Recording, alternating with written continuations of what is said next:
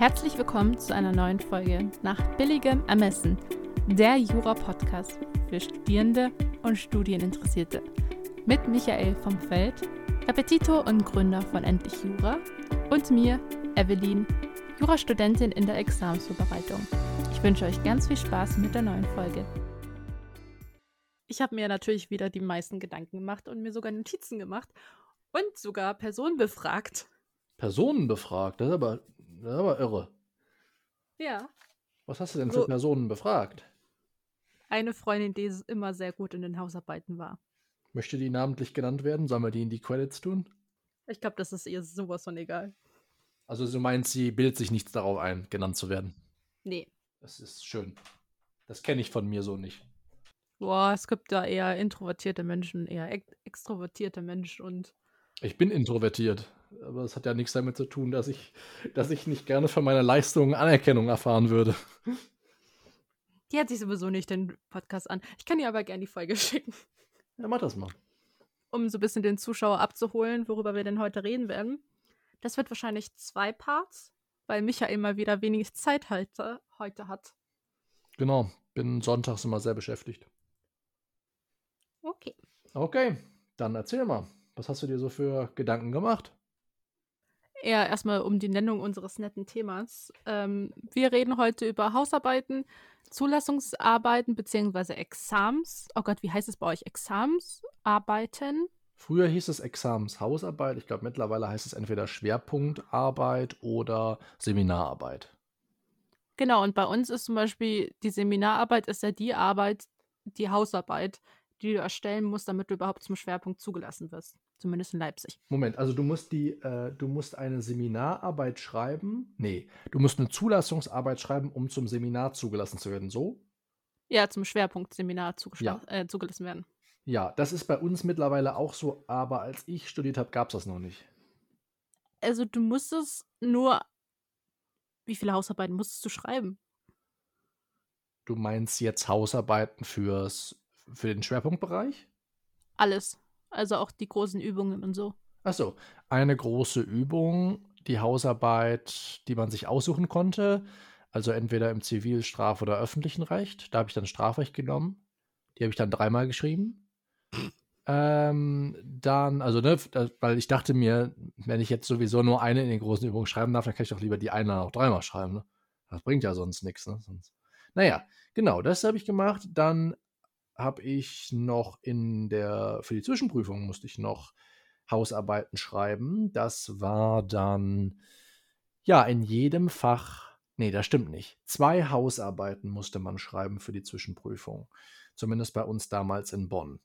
Und dann habe ich noch die, ja, Examenshausarbeit oder Seminararbeit, Schwerpunktarbeit, wie auch immer man den nennen möchte, die habe ich auch noch geschrieben. Und wenig später, als ich mit meinem Schwerpunkt durch war, wurde die neue Prüfungsordnung für die Schwerpunkte erlassen und darin war vorgesehen, eine sogenannte Pro-Seminararbeit zu schreiben. Und ich schätze mal, dass das das gleiche ist oder jedenfalls vergleichbar ist mit eurer Zulassungsarbeit. Bingo. Also kein Wunder, dass du meintest, dass du keine. Keine Ahnung hast. Richtig. Ja, weil, ja, genau, weil erstmal ich in normalen Hausarbeiten ganz offensichtlich, jedenfalls damals, nicht besonders gut war. Mittlerweile, glaube ich, kriege ich das schon hinkriegen. Dann habe ich nicht besonders viele schreiben müssen. Und ja, genau, so kam das dann zusammen. Ne? Und deswegen, ja, habe ich da Gott sei Dank mir gar nicht so viel Expertise aneignen müssen. Aber mit meiner Seminararbeit kam ich sehr gut klar. Und das ist, glaube ich, ein Stück weit auch ähm, dem Umstand zu verdanken, dass das thematisch ganz gut so in meinen Rahmen passte. Ja, und ansonsten musste ich eigentlich nur, lass mich überlegen, ja, Klausuren schreiben halt, ne? Aber ja, mehr war das nicht. Also gar nicht so schlecht. Hm. Wir hatten eine Hausarbeit für die, für das Zulass, äh, nicht das Zulassungsseminar, um Gottes Willen. Die Zwischenprüfung Mhm. in einem Fach, äh, was, also in einem, Schwer- ähm, in einem Rechtsgebiet, was wir uns aussuchen konnten.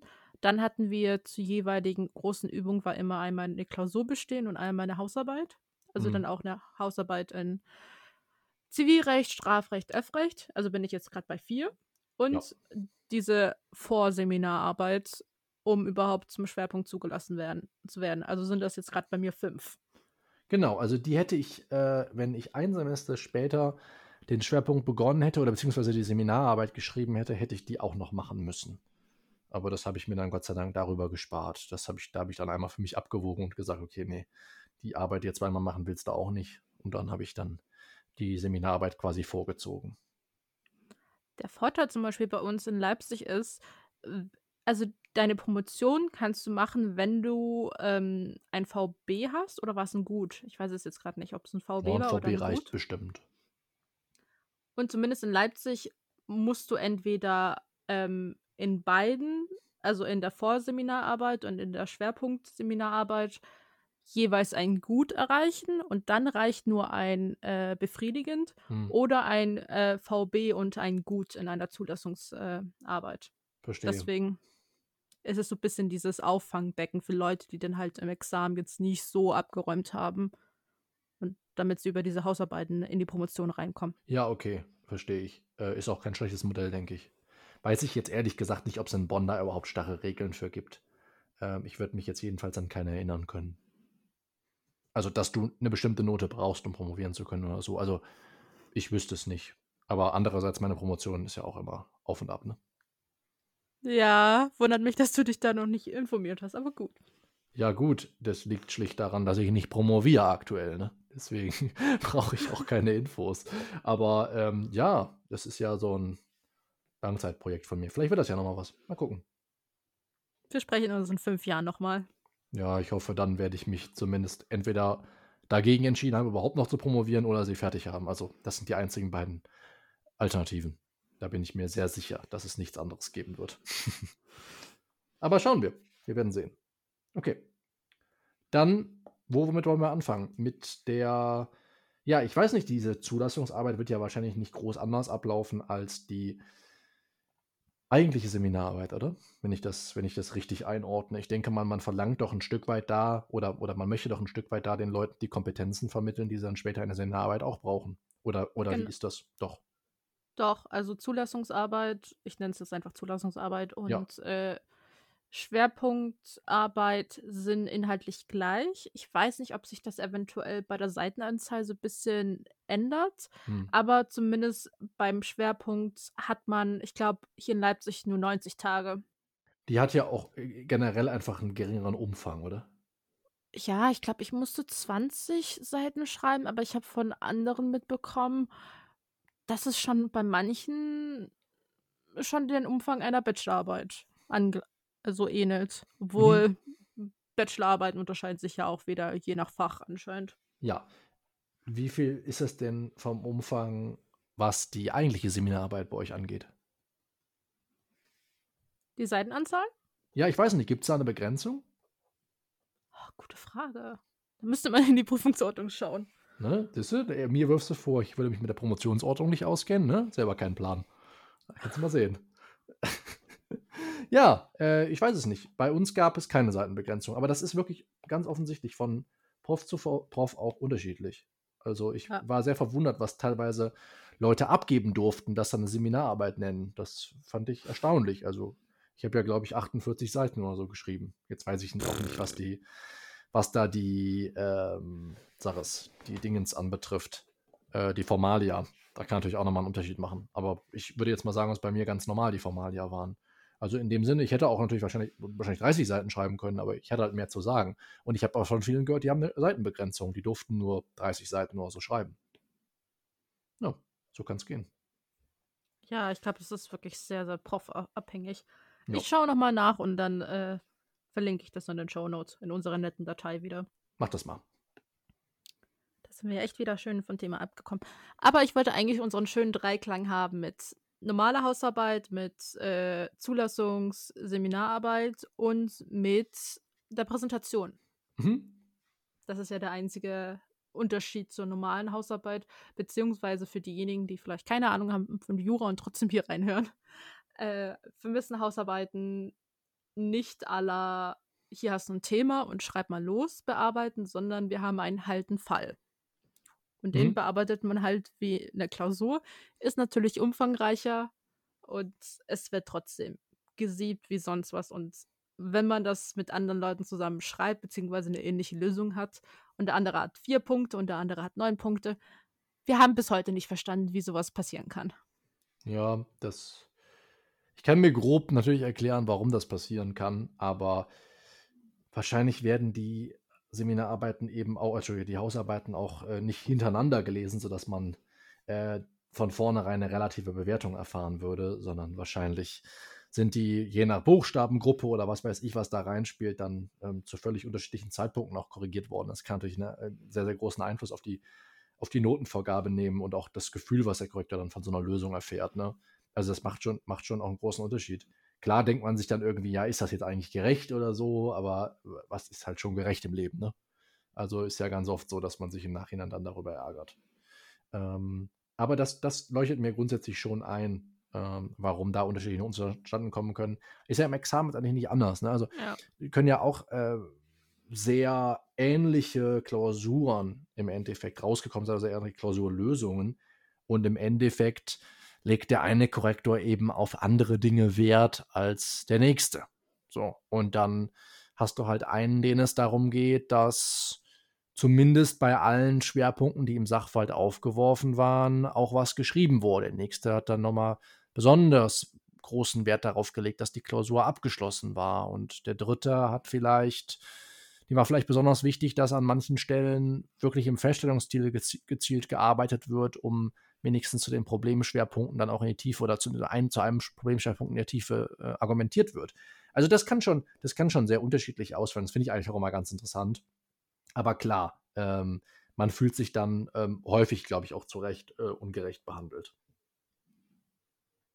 Wenn du jetzt reflektieren würdest, ähm, okay, die Examensarbeit lief ja ganz gut, aber so deine anderen Hausarbeiten, wüsstest du, was du falsch gemacht hast? Oh ja, auf jeden Fall völlig unproblematisch auch zu benennen.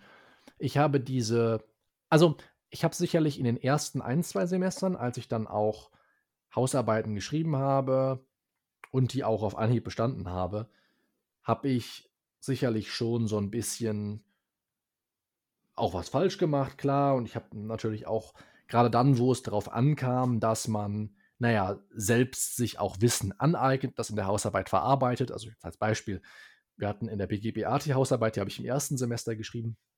Interessant, interessanterweise habe ich kürzlich noch eine Frage gestellt bekommen. Ich weiß gar nicht mehr, wo es war. Äh, ich glaube, bei irgendwie einem Instagram IGTV heißt das, glaube ich, oder ähm, Story, whatevs. Ne? Äh, jedenfalls, ob man schon im ersten Semester Hausarbeit mitschreiben soll. Und ich habe gesagt, ja, weil man das da dann zumindest schon mal loslösen kann eigentlich von seiner fehlenden rechtlichen Expertise und dann einfach erstmal die Formalia lernen und gucken, wie man sowas überhaupt richtig macht. Weil klar, das dann schnell überfordernd wirkt, weil man natürlich, ja, sowohl mit dem Fall zu kämpfen hat, als man mit dieser Art der, der Arbeit noch gar nicht vertraut ist und dann kommt das alles obendrauf noch und es ist ja doch, sind es ja doch höhere Anforderungen, als man bei einer, wie hieß das damals in der Schule, Facharbeit bei uns mhm. erfüllen muss. Aber man konnte dann zumindest schon mal üben, was man einen so in den nächsten Semestern, du hast ja eben aufgezählt bei dir, mit, an, mit weiteren vier respektive fünf Arbeiten erwartet. Also ich finde den Grundstein da zu legen, dass man auch selbst lernt, sich das anzueignen, finde ich an sich erstmal keine schlechte Sache. Also deswegen ähm, habe ich die Frage mit Ja beantwortet. So, also da habe ich, ähm, ich glaube, so was das Drumherum angeht und auch die Genauigkeit des Arbeitens und eben sich dann auch, klar, jetzt alles andere Zeiten, aber damals bei mir, eben auch mit dem Pendeln dann konsequent zum juristischen Seminar, dort den Tag über an der Hausarbeit arbeiten, die rechtzeitig fertigzustellen, keinen Zeitdruck zu haben und dann, ja gut, immerhin sechs Punkte zu bekommen. Wie gesagt, das liegt, liegt jetzt nicht wirklich daran, dass ich den Fall besonders toll gelöst hätte, sondern ich glaube, dass das so äußerlich eine ganz vernünftige Form hatte. Und was das Fachliche angeht, und das ist so das, was mir dann später klar geworden ist und was ich eigentlich dann auch in fast allen Arbeiten nicht wirklich richtig gut gemacht habe, ist von vornherein zu sagen, okay, jetzt verlangt man von mir hier rechtliche Aspekte, die ich selber noch nicht kenne, von denen ich selber auch gerade noch nicht weiß, wie ich sie löse, aber die ich mir eben durch die Recherche aneignen muss, diese Rechtskenntnisse, um sie dann anzuwenden. Und das fehlte mir eigentlich in Fall in fast allen Arbeiten oder ja, abgesehen von der Seminararbeit, glaube ich, ausnahmslos in allen Arbeiten, als ich nicht bereit war, diesen extra Effort zu leisten. Ich würde nur sagen, äh, ich habe das auch so früh wie möglich einfach gemacht. So, zum einen, um die ganzen Leistungen so schnell wie möglich abzuhaken. Aber auch zum anderen, ähm, du weißt dann natürlich auch nicht, ob du bestehst. Und die Leute, die das dann irgendwie nach hinten geschoben haben und dachten sich so, ja, ich krieg das ja ganz gut hin, die hatten dann halt eine Kollision mit der Zulassungs-, äh, mit der Zwischenprüfung. Dann konnten sie halt die große Übung nicht mitschreiben. Ja, stimmt. Ist ein großes Problem. Aber das ist, gilt noch nicht mal für Hausarbeiten allein, sondern das habe ich ganz oft als Problem wahrgenommen, dass Leistungen erbracht werden, weil man sich unter anderem vor einer anderen drückt. Und das ist, glaube ich, also ich glaube, das ist nicht gut. Aber ich habe es, wie gesagt, schon ganz, ganz oft gesehen. Ich habe auch schon Leute im Rep sitzen gehabt, denen die Prüfungen noch fehlten, die immer noch nicht ja, die einzelnen Teilleistungen für die Zwischenprüfung erbracht haben, aber sich schon aufs Examen vorbereiten wollten, weil das würde dann man ja, wenn man fürs Examen vorbereitet ist, mit links dann hinbekommen. Das fand ich immer sehr gefährlich und habe ich immer versucht, mhm. den Leuten auch auszureden. Aber das klappt halt mal und mal nicht. Ne?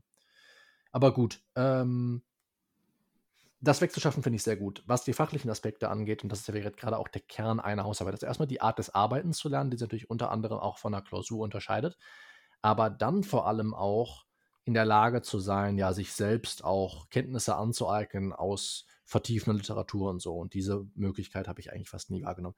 Das Beispiel, deswegen kam ich eben drauf, war bei mir im BGBAT, als man dort aufgrund einer erfolgten Anfechtung auch schon eine CIC-Haftung prüfen sollte. Es ging also darum, dass die Kandidaten im ersten Semester, die erst im nächsten Semester dann Schuldrecht gehabt hatten oder hätten haben sollen, dann bereits lernen, wie sie eine CIC aufbauen, welche, welche Anspruchsgrundlage das ist, ähm, ja, welche, welche Kenntnisse dazu verlangt werden. Das war ein ganz simpler Fall, ne? aber man kannte halt die CIC nicht.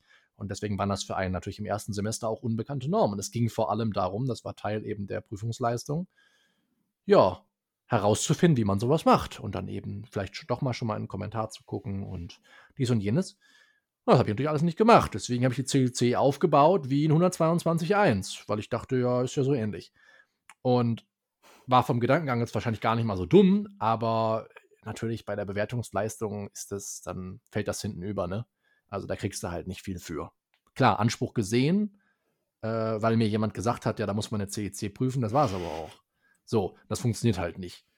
Und das ist so was, was ich, was ich regelmäßig dann versuchen würde, auch als Chance in der Hausarbeit zu nutzen, weil man das später ja ganz oft tun muss. Ne? Man muss sich dann, auch wenn man natürlich in der Examensvorbereitung deutlich weiter ist, auch viel mehr weiß, muss man trotzdem in der Lage sein, oder muss man gerade dann in der Lage sein, auch auf Unbekanntes oder vom, vom Bekannten auf Unbekanntes zu schließen.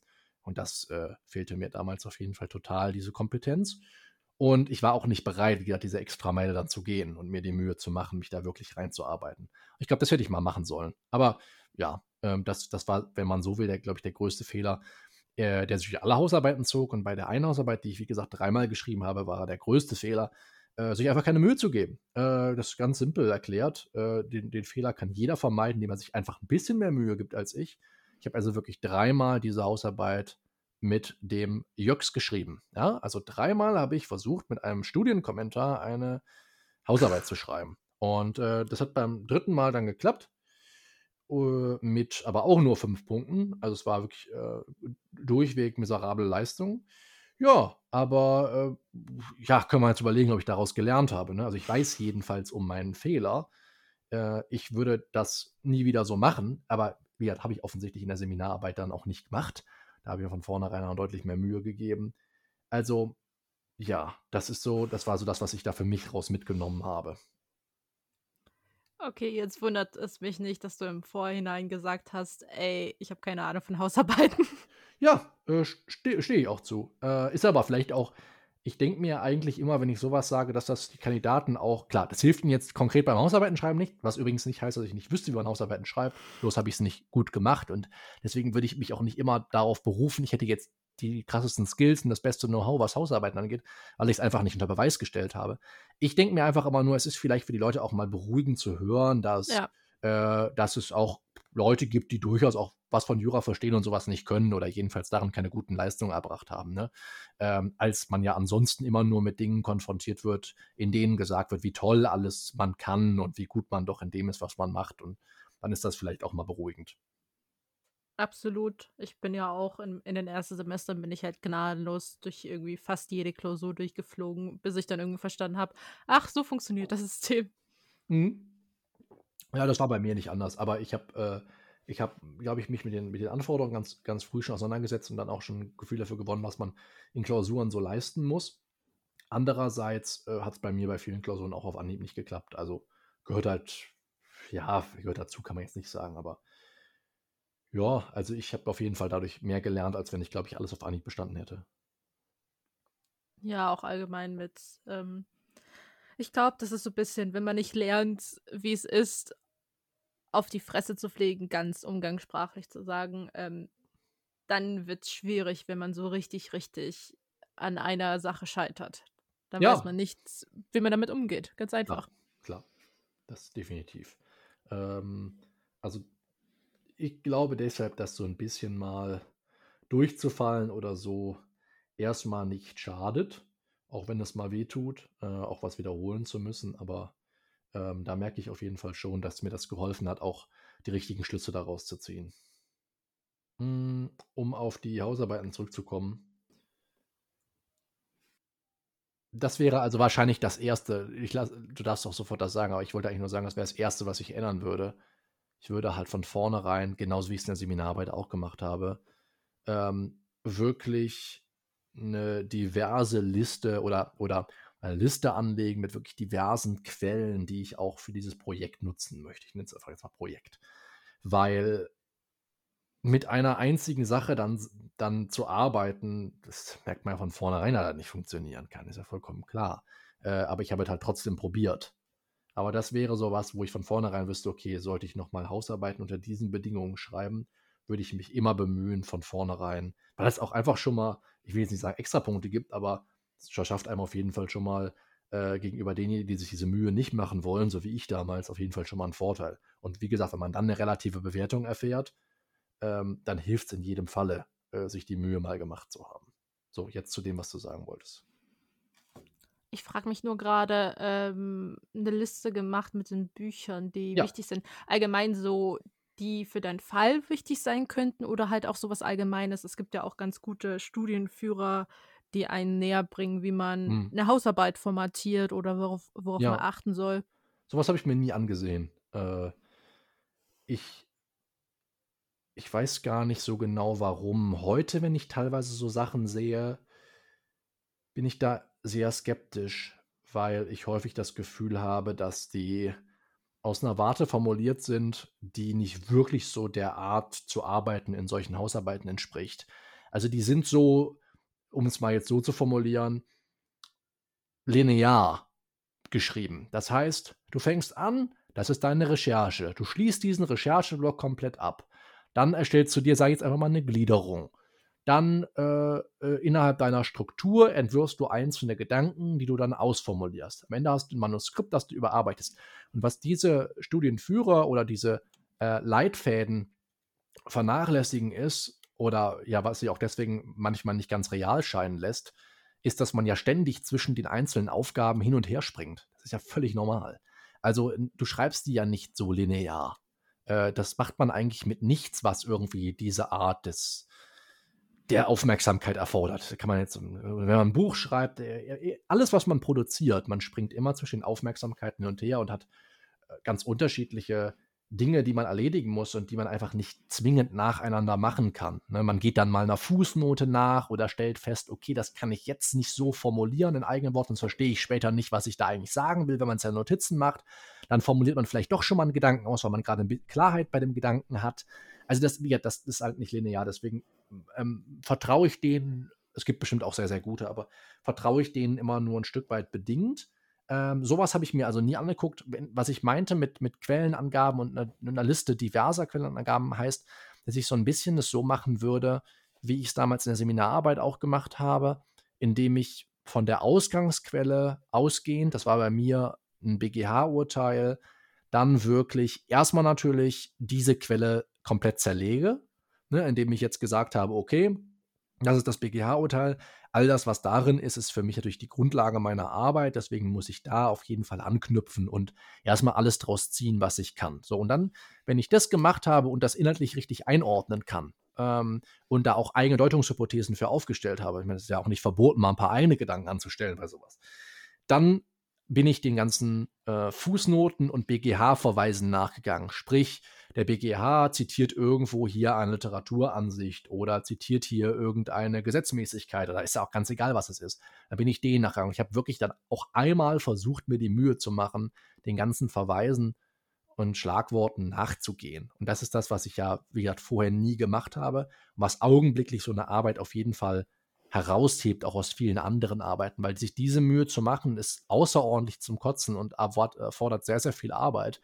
Und deswegen habe ich gedacht, okay, wenn ich jetzt sechs Wochen Zeit habe und einfach erstmal die erste Woche damit verbringe, mir diese Mühe zu machen, habe ich am Ende eine riesige Auswahl an Sachen, die ich verarbeiten kann dann formuliere ich dazu eigene Gedanken, bringe das in eine richtige Reihenfolge. Muss nicht, das ist nämlich auch ein Riesenfehler, den ich häufig sehe bei Hausarbeiten, egal welcher Form und egal wofür die Hausarbeiten gedacht sind.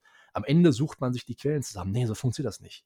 Also das ist, das ist, das ist wirklich, das ist völlig fernab der Realität und man kann nicht einfach Dinge schreiben, am Ende suchen, wo die stehen. Das so, also so geht es einfach nicht. Und ja, äh, das sage ich, das sage ich äh, total aus der äh, aus der Perspektive des Studierenden heraus, der das selber so gemacht hat. Und ich habe einfach gemerkt, wie das nicht funktioniert. Man darf sich die Illusion da auf jeden Fall nicht machen. Aber ja, hilft immer nur, wenn man es dann auch wirklich, wirklich anders macht und sich das nicht nur sagen lässt. Und ich habe mir das damals zwar sagen lassen, dass man es so nicht macht, aber habe es dann nicht anders gemacht.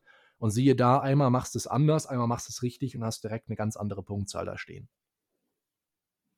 Ich habe nur gerade das Gefühl, dass du so einige Schritte überspringst in der ja. logischen Reihenfolge. Aller, ich habe mich zum Beispiel, bevor ich halt, ich habe solche äh, Studienlektüren gelesen, also wie man am besten so eine Hausarbeit aufba aufba ähm, aufbaut, aber auch einfach, um zu wissen, okay, wie gehe ich mit Formalien um? Dann suche ich, es gibt da auch zum Beispiel ein ganz gutes Buch, äh, für diejenigen, es gibt es auch meistens in der Bibliothek, man muss es sich nicht unbedingt kaufen, äh, äh, von Putzke, juristische Arbeiten erfolgreich schreiben. Und äh, der hat, ist also vom Jura Kompakt Verlag. Es gibt dazu auch einfach eine Online- einfach eine Online-Vorlage bei Word, die lädt man sich mhm. halt runter und dann hat man halt schon so dieses Literaturverzeichnis, ja. so das Deckblatt und da muss man halt einfach nur so ein bisschen jedes Mal damit spielen, wenn man weiß, okay, die Hausarbeit muss die und die Schriftart haben oder die ja. und die Zeilenabstand, dass man dann nicht von leeren Word, von einer leeren Word-Datei sitzt und denkt sich so, scheiße, ich habe doch keine Ahnung von Word. Ja, das ist generell wahrscheinlich einer der Schlüssel zu dieser Art von Arbeit. Deswegen sagte ich eben, dass man vieles von dem, was man vielleicht für eine große Arbeit braucht oder in dem Fall jetzt, wie ich eben auch beschrieb, vielleicht ein Buch sogar. Es ist immer das Schlimmste, einfach vor was Leerem zu, zu sitzen. Ne? Und ähm, wenn man da einfach dem so ein bisschen immer von Anfang an vorbeugen kann und sagen, okay, ich habe jetzt schon mal, ja, sei es in dem Fall wie von dir beschriebene Vorlage oder so, oder ich weiß schon mal, ich habe ein paar Gedanken gesammelt, auf die ich später zurückkommen kann, das erleichtert einem wirklich so sehr äh, das Denken ne, zum späteren Zeitpunkt. Also in welcher Form auch immer, wenn das dann eben so ein, so ein Leitfaden ist, den man dann einfach copy-pasten kann, sage ich mal, umso besser. Ähm, das, macht es, das macht es auf jeden Fall, erleichtert den ganzen Prozess auf jeden Fall. Nimmt einem viel Druck. Ja, und ich habe zum Beispiel auch, ähm, weiß ich nicht, inwiefern das klug ist und so weiter, aber wenn ich den Sachverhalt gesehen habe, dann habe ich, glaube ich, ähnlich, ich überlege gerade, ich glaube, ich habe ähnliche Formulierungen dann gegoogelt, um dann halt zu einem Fall zu kommen, der vielleicht ähnlich äh, hm. des ursprünglichen Sachverhaltes ist. Klar. Muss man natürlich aufpassen, dass man sich jetzt nicht zu sehr an die Lösungsskizze klammert und sagt, okay, das ist ja, ach, ich habe ja die Ursprungsentscheidung gefunden oder so und ich tue einfach alles mhm. copy-pasten. Mhm. Nee, mach das nicht. Ja, nee, das geht, das geht auf jeden Fall in die Hose. Aber ja, ja, ich, ich überlege gerade, ob ich das wohl auch gemacht habe. Also es ist natürlich in der Zeit früher, wo man dann zusammen ja auch viel die Hausarbeiten geschrieben hat mit anderen Kommilitonen zusammen hat immer irgendjemand was gefunden, was man dann benutzt hat oder so. Ne? Äh, und sei es dann irgendwie nur, das ist eine Klausur aus dem Klausurenkurs, die gerade läuft bei uns fürs Examen und äh, dass es der Fall ist, dem entlehnt und so weiter. Also das kann schon auch hilfreich sein. Ähm, ich kann mich aber nicht erinnern, dass ich das gemacht hätte, also wirklich auch versucht hätte, so einen Fall dann zu finden. Ich glaube, das habe ich, äh, hab ich nie gemacht. Aber das, das kann einem die Arbeit natürlich sehr erleichtern, weil oft gibt es, wie du ja schon sagst, äh, andere Fälle, die dem, die thematisch sehr, sehr stark angenähert sind. Eben, insbesondere die Lösungskizze, die man dann so einigermaßen übernehmen kann, aber auch sowas wie Formulierungen. Ich habe das Gefühl hm. gehabt, erst durch das Schreiben meiner ersten richtigen Hausarbeit habe ich so vielleicht so dieses Konstrukt von Klausurenlösen so richtig verstanden. Also hm. wie man was formuliert, wie man kleinschrittig vorangeht. Ja. Und das war dann so vielleicht so dieser erste so Aha-Moment, so, ach, es ist ja nicht so kompliziert. Es ist ja ein, es hat ja ein System, nach dem man Klausuren löst. Ja, da hast du vollkommen recht. Also ich das ist ja wie wenn man auch für die eigene Examensvorbereitung fremde Formulierungen benutzt, ja, um, um Gefühl dafür zu gewinnen, wie man was überhaupt formulieren kann. Ja, also das, das, ist, das ist sicherlich immer sehr hilfreich. Und wenn das bei Hausarbeiten dann eine zusätzliche Stütze bedeutet, umso besser. Ähm, ja, kann ich gut verstehen und finde ich sinnvoll. Hattest du, also ich, ich weiß, mir geht das immer so sehr, da liest man irgendwie einen Satz und den man, möchte man übernehmen und hat immer das Gefühl so, okay, ich mache gerade ein Plagiat. Hast du das mhm. gleiche Problem gehabt? So, inwiefern formuliere ich diesen Satz um? Ich, ich finde den Inhalt ja wichtig, aber ich kann den irgendwie nicht anders umformulieren. Mhm. Verstehe so, ich. Wie mache ich das am besten, so dass es nicht irgendwie auffällt, wenn man diesen Satz googelt, dass sofort das Buch dazu kommt?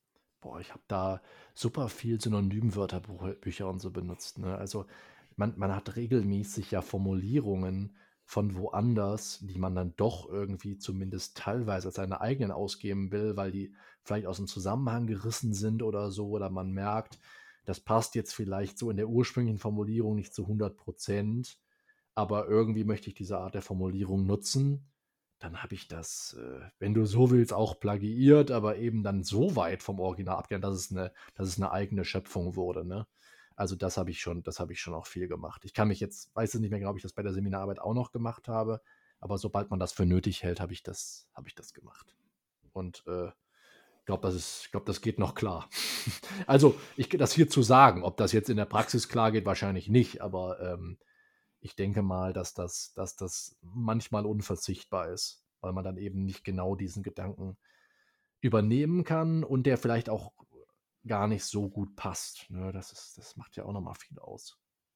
Es ist halt auch wieder die Frage, ist nicht eigentlich jede Doktorarbeit oder so eine, eigentlich eine Ansammlung? Und also ist es nicht eine Ansammlung von fremden Gedanken und eigentlich in dem Sinne vielleicht ein Plagiat, wenn du das einfach nicht zureichend kennzeichnest? Also wie viel Eigenanteil ist dabei? Ja, also es ist mit Sicherheit äh, immer zumindest. Naja, gut, okay, da müsste man jetzt auch überlegen, okay, da kann man jetzt natürlich sehr tief, tief gehen, das Thema, aber wenn jeder Gedanke schon irgendwo gedacht wurde und äh, there's nothing new under the sun, dann ist sowieso alles plagiiert. Und dann gibt es jeden Gedanken schon, der ist wahrscheinlich irgendwo auch mal aufgeschrieben worden, aber hat dann jetzt halt keine Berücksichtigung gefunden ähm, in meiner eigenen Arbeit. Puh, kann gut sein, weiß ich nicht. Also das ist, das ist schwer zu beantworten, aber man ganz grundsätzlich so, so habe ich das zumindest seinerzeit gelernt, wenn man meint, einen eigenen Gedanken formuliert zu haben, tut man besser daran, ganz lange danach zu suchen, ob das nicht vor einem auch schon mal jemand gesagt hat. Das war so immer die Art, wie ich das, wie ich das gehandhabt habe. Und mal bin ich natürlich dem Gedanken nachgegangen und mal nicht, ist ja vollkommen klar. Aber das hat mir immer geholfen, so als Leitfaden zu haben. Was hast du denn eigentlich noch so ähm, auf dem Zettel? Sowas wie nette Bücher beziehungsweise kostenlose Programme, irgendwie Infomaterialien, wie man mhm. richtig zitiert, gibt es auf der Lehmanns Seite. Die verlinke ich ganz gerne. Und dann geht es eher sowas wie ähm, Literaturverzeichnis immer parallel anfertigen. Also das, was du gemeint hast, so nicht alles runterschreiben ähm, und sich dann denken, so, scheiße, jetzt kann ich dann irgendwie alles wieder mir irgendwie eine Woche nehmen und alles fein säuberlich aufschreiben. Ja, ist unfassbar ätzend. Ja, deswegen immer parallel machen, wirklich. Ja, ist halt nicht immer, wir haben ja eben am Anfang schon gesagt, ist halt immer leicht, äh, leicht gesagt, ne? Aber es, ist, es erspart einem hinten raus einfach extrem viel Arbeit. Das ist genauso wie wenn man meint, die Zeit, die mir fürs Planen drauf geht, die investiere ich besser nicht. Da kann ich lieber in der Zeit lernen oder üben. Und im Endeffekt sitzt man ganz oft da und weiß nicht, was man tun soll und denkt sich, hätte ich vielleicht besser mal geplant. Ja. Das ist halt, äh, ja, das ist ja hier nicht anders. Deswegen ist das schon, ist das schon eine ganz gute Sache, wenn man die Zeit extra investiert. Äh, und wie gesagt, sie ist halt, es ist halt keine, keine verlorene Zeit, ganz sicher nicht. Ähm, dann war auch noch sowas wie das habe ich auch so ein bisschen übernommen. Also, das meinte die Freundin, dass sie ihre Hausarbeit nie chronologisch durchschreibt, sondern halt immer in so Abschnitten beziehungsweise Fragmente aller. Ach ja, jetzt habe ich jetzt gerade einen Geistesblitz zu dem Punkt vielleicht äh, Wegnahme einer fremden beweglichen Sache. Jetzt will mhm. wir bei Strafrecht bleiben. Ja. So, okay, dann führe ich das weiter aus. Statt, ja, verstehe. Statt mich irgendwie, keine Ahnung, beim vorherigen Delikt aufzuhängen. Ist ja dann auch so ein bisschen so, wie wir das eben, oder als wir eben darüber gesprochen haben, dass eben das kein linearer Prozess ist. Ja. ja. Also man hat halt, ja, Geistesblitz kann man es nennen, wie auch immer. Man hat auf jeden Fall in dem Moment gerade was, woran man arbeitet. Da kommt man gerade gut voran. Ich glaube, dann wäre es ganz kontraintuitiv jetzt zu sagen, ich lasse das jetzt fallen und mache woanders weiter, nur weil ich jetzt in diesem Prozess voranschreiten muss. Also das das fände ich sehr komisch, wenn man das so handhaben würde. Und deswegen kann ich den Gedanken sehr gut nachvollziehen.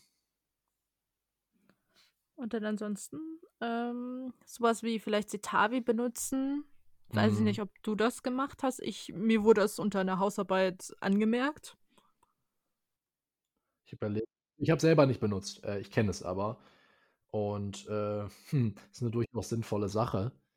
Ich weiß aber jetzt auch äh, nicht mal zu 100%, wie es funktioniert. Also lädt man das quasi wie ein Plugin einfach in jetzt Google Docs oder Word rein und dann oder oder ist oder wie funktioniert das?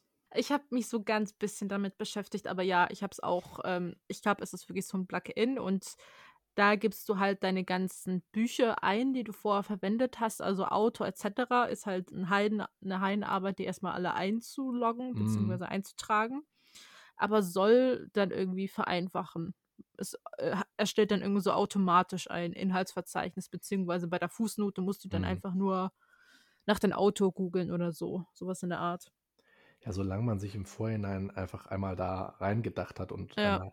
gecheckt hat, wie das funktioniert, äh, erspart einem das vielleicht bei dieser ersten Hausarbeit jetzt nicht mega viel Zeit, aber wenn man das dann bei allen anderen auch macht, dann erst recht, ne? Ähm, ja. Also das könnte ich mir gut vorstellen, dass sich das vor allem auf lange Sicht rechnet, sowas mal gemacht zu haben. Ähm, Und ja. ja. man muss halt auch sagen, es gibt ja, äh, die Uni bietet halt auch solche Kurse an. Man muss halt nur mhm. Äh, Uni-Bibliotheken, die haben super viele Kurse, sei es für, was gibt es bei uns aktuell, papierlos studieren, also sowas wie Citavi, dann halt nochmal Word. Mhm. Word-Einführungen, PowerPoint, äh, juristische Datenbanken und so. Sowas okay. ist e echt mal sinnvoll, sich da reinzusetzen und einfach das mitzumachen. Okay, ja, ich gehe mal ganz stark davon aus, dass die Uni Bonn sowas auch angeboten hat. Ich das natürlich einfach wieder mal nicht wahrgenommen habe. Äh, das haben wir ja schon mal festgestellt, als wir, weiß nicht, wo haben wir darüber gesprochen, das weiß ich gar nicht mehr, dass es solche Angebote bestimmt auch bei der Uni Bonn gab, aber ich sie natürlich nicht wahrgenommen habe, was dann immer so ein bisschen, äh, ja, mein eigenes Verschulden war. Ähm, aber wenn man die Chance hat, sowas mitzumachen, das macht man einmal, da macht man sich Notizen dann weiß man, wie es geht, dann nutzt man eventuell die Programme. Ja, und dann ist man so ziemlich lange, ziemlich schlau, glaube ich. Also das ist gut investierte Zeit. Ich würde, würde das auf jeden Fall in Anspruch nehmen. Also heute, logischerweise. Ne? Man, hinterher ist man, wie gesagt, immer schlauer. Insbesondere äh, Citavi zum Beispiel, ich kann jetzt nur für Sachsen sprechen, aber Sachsen zum Beispiel bietet halt auch Word und Citavi und so weiter, also die ganzen Microsoft-Produkte für Studierende kostenlos an. Krass. Bei euch Mittler nicht? Mittlerweile, das, wie gesagt, kann ich dir auch wieder nicht sagen, weil ich mich niemals damit befasst habe. Ähm, ich weiß aber, dass ich mittlerweile, glaube ich, gar nichts dergleichen nochmal kaufen würde, weil ich einfach äh, alles, was Google Drive einem bietet, für vollkommen ausreichend halte. Also ich glaube, man braucht darüber hinaus eigentlich nichts anderes mehr. Ich finde es halt mittlerweile so gut alles und auch so praktisch, dass alles eben ja zugriffsbereit online zu haben. Deswegen muss ich sagen, ja, bin ich da eigentlich selten von abgerückt. Zuletzt habe eigentlich alles bei Google Drive, beziehungsweise nicht bei Google Drive, also ist bei Google Drive alles gelagert. Aber Google hat halt ein Äquivalent eigentlich zu allem, was du sonst so brauchen würdest, was dir Microsoft Office auch bieten kann. Also Google Präsentationen, Google Sheets, Google Docs, das sind Google mhm. Tabellen, mhm. also ne, alles, was du normalerweise vielleicht auch für eine Hausarbeit brauchen könntest. Also äh, bei der Hausarbeit sind das dann letztendlich ja Microsoft Word und Microsoft PowerPoint vielleicht noch für die Präsentation. Darüber wollen wir beim nächsten Mal wahrscheinlich sprechen. Mhm. Da bin ich übrigens ganz gut dran, glaube ich. Aber da habe ich auch Übung. Aber da freue ich mich drüber zu sprechen. Ähm, das ist nicht so wie bei Hausarbeiten, wo ich, äh, wo ich selber um meinen eigenen Krampf in der Studentenzeit wusste, weil Präsentationen konnte ich immer ganz gut. Hm, also das sind ja eigentlich die einzigen Sachen, die man braucht. Und das bietet einem Google Drive eigentlich auch. Also für diejenigen, die das gerne mal ausprobieren wollen, die ersten 15 Gigabyte, was absurd ist, wenn man sich die Konkurrenz anguckt, sind kostenlos bei Google Drive. Also man muss sich einfach nur so einen Account einrichten ähm, dann kann man 15 Gigabyte Dateien online speichern, wie in, einer, wie in einer Dropbox, aber ohne Qualitätsverlust. Ich merke bei Dropbox teilweise also wirklich, dass die, dass die Bilder und auch Musikdateien und so extrem an Qualität verlieren. Ist jetzt bei sowas wie einer Hausarbeit nicht so dramatisch, ne? Aber ist halt vor allem, wie gesagt, mit 15 Gigabyte sehr, sehr günstig, äh, wenn man erstmal nichts zahlen muss. Und ich glaube, das habe ich gestern nämlich bestellt. Weitere 200 Gigabyte kosten 2 Euro im Monat oder so. Also es ist ein, ist ein Witz. Also für alle, die das mal ausprobieren wollen, alles, was Microsoft Word kann, kann Google mit Sicherheit auch. Also würde mich wundern, wenn nicht. Es gibt ja auch die kostenlose Alternative mit Open Office oder oh, so. Das fand ich so furchtbar, muss ich ehrlich ja. sagen. Also das finde ich wirklich, finde ich wirklich schrecklich.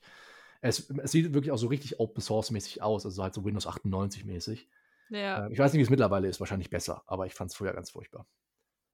Es gibt auch noch, weiß ich nicht mehr, wie es heißt. Eine sehr gute Aussage. Keine Ahnung, wie das heißt. Ich dachte gerade, es würde, würde, mir einfallen, aber es fiel mir eben doch nicht ein. Vielleicht beim nächsten Mal. Aber ja, auch allgemein einfach darauf achten, dass man sowas regelmäßig speichert und bitte an verschiedenen mm. Speicherorten, also nicht nur am Computer und wenn der Computer weg ist, dann ist das Geschrei groß. Jo. Sondern halt USB oder halt Dropbox, Google Drive, dass man halt immer irgendeine Version zumindest hat die man weiter, weiter bearbeiten kann. Auf jeden Fall. Also am besten, ja, zumindest mal irgendwo auf einer externen Festplatte speichern. Und wenn man dann darüber hinaus noch sowas wie Dropbox oder Google Drive benutzt, umso besser hat man nochmal ein Problem weniger. Also das, äh, die Gewissheit zu haben, dass sowas weg sein kann irgendwann, ist wirklich ganz furchtbar die Vorstellung. Deswegen kann ich das, kann ich das sehr gut verstehen, dass man da von vornherein sich vielleicht nochmal extern irgendwas zulegt, worauf man dann ja zählen kann, wenn es drauf ankommt. Und wie du ja gerade gesagt hast, der Laptop vielleicht mal kaputt geht oder geklaut wird oder was auch immer damit passieren kann. Ne? Also, puh, also vollkommen klar, dass man sich, dass man sich da irgendwie eine Lösung überlegen muss. Ich würde eigentlich sagen, dass wir eigentlich mit dem ersten Part fast fertig sind. Ich würde das vielleicht nur noch so grob zusammenfassen, was man allgemein bei einer Hausarbeit beachten sollte. Und dann können wir uns näher über Präsentation und Seminararbeiten, äh, Schwerpunktarbeiten äh, austauschen beim ja. nächsten Mal. Ja, machen wir. Äh, ich würde sagen, zuerst Formatierung beachten. Es gibt so viele Punktabzüge, auch sowas wie Seiten überschreiten oder so. Macht das nicht. Es ist irgendwie bei uns, heißt es immer so, 10% sind okay, aber ich habe das irgendwie nie Nee, ich würde das nicht riskieren. Nee, auf keinen Fall. Also, um, um das aufzugreifen, einfach alles, was ohne weiteres von einem selbst beeinflusst werden kann und was rein technisch und fachlich nicht schwierig umzusetzen ist, sollte auf jeden Fall sitzen. Weil wenn man sich darüber dann irgendwie schon mal einen Korrektor einhandelt, der einem nicht mehr so nicht mehr so gut gesinnt ist, dann ist das echt ärgerlich, weil es wäre einfach nicht nötig gewesen mit ein bisschen Arbeit vorweg. Also deswegen ja. Ganz wichtig. Ja. Äh, dann zum anderen, ähm, also mein Tipp mit äh, einen ähnlichen Sachverhalt googeln, wenn man jetzt äh, den Sachverhalt vor sich hatte, sei es eine Entscheidung und von dort aus mit den Quellen weiterzuarbeiten, also weiter immer tiefer in die Quelle zu gehen, wenn jetzt heißt, okay, Fischer etc., dann guckt man in den Fischer rein und wenn der Fischer dann eine BGH-Entscheidung zitiert, dann guckt man die BGH-Entscheidung an, also dass man immer weiter zur Primärquelle kommt und nicht nur die Sekundärquelle benutzt, aller Lehrbuch, Wolke und Wolke etc. Ja, verständlich und richtig. In Abschnitten schreiben, also nicht unbedingt die Anforderung an sich selber zu haben, okay, ich muss jetzt von Anfang an bis Ende diese Hausarbeit chronologisch schreiben. Mhm manche Dinge machen einfach keinen Spaß und wenn man gerade im schönen Flow ist bei dem einen Abschnitt, sollte man das nicht unterbrechen. Ja. Generell einfach nicht, nicht von sich erwarten, dass man ja diese Arbeit linear schreibt, sondern es ist eben ein ständiges Hin und Her und das gehört zu dieser Art des Arbeitens sicherlich auch dazu. Und eigentlich noch zum letzten Punkt. Das Literaturverzeichnis bitte immer parallel führen. Ihr ärgert euch sonst nur am Ende über euch selber. Ja, definitiv. Das ist an sich eigentlich auch. Hm, ich überlege, ob, ob es nicht auch. Also, ja, es geht dann auf jeden Fall schneller. Da bin ich mir ziemlich sicher. Aber vor allem spart man sich nicht nur in dem Moment, glaube ich, Zeit, sondern äh, insgesamt auch. Also ich, ich versuche gerade es so ein bisschen zu gedanklich zu sortieren. Also man spart am Anfang vermeintlich keine Zeit, als man ja die ganze Zeit immer noch alles nachgucken muss und sich die Vermerke hat. Ich würde aber selbst behaupten, wenn man einfach erstmal drauf losschreibt, dass ich nicht nur die Zeit hinten wieder dranhängen muss, sondern dass ich insgesamt auch Zeit spare. Weißt du, was ich meine? Nicht ganz. Ist nicht schlimm. Reden wir nächstes Mal drüber. Also, du sparst nicht nur, sparst nicht nur insgesamt Zeit, glaube ich. Also, oder vielleicht sollte man es so formulieren. Man spart insgesamt Zeit, dadurch, dass man von vornherein die Literatur mit berücksichtigt. Das ist also nicht so, dass die Zeit, die man sich am Anfang vermeintlich spart, nur hinten dran gehängt werden muss, sondern insgesamt dauert es länger. Das wollte ich sagen. Ja. Gut, das war's. Ich glaube, besser kriege ich es nicht formuliert, höchstens lauter. Außerdem fand ich das immer, ich fand das schon so ein kleiner Teil Erfolg, wenn ich wusste, yes, jetzt habe ich zwei neue Quellen wieder in meinem Literaturverzeichnis. Ja, ist es in der Tat. Ne, it's all about the small wins. Ja, man muss sich auch kleine Erfolge gönnen. Genau. Gut, dann reden wir nächstes Mal über Präsentation, äh, Seminararbeit, ja, im genaueren, würde ich vorschlagen. Genau. Okay, wunderbar. Dann bis zum nächsten Mal. Bis zum nächsten Mal.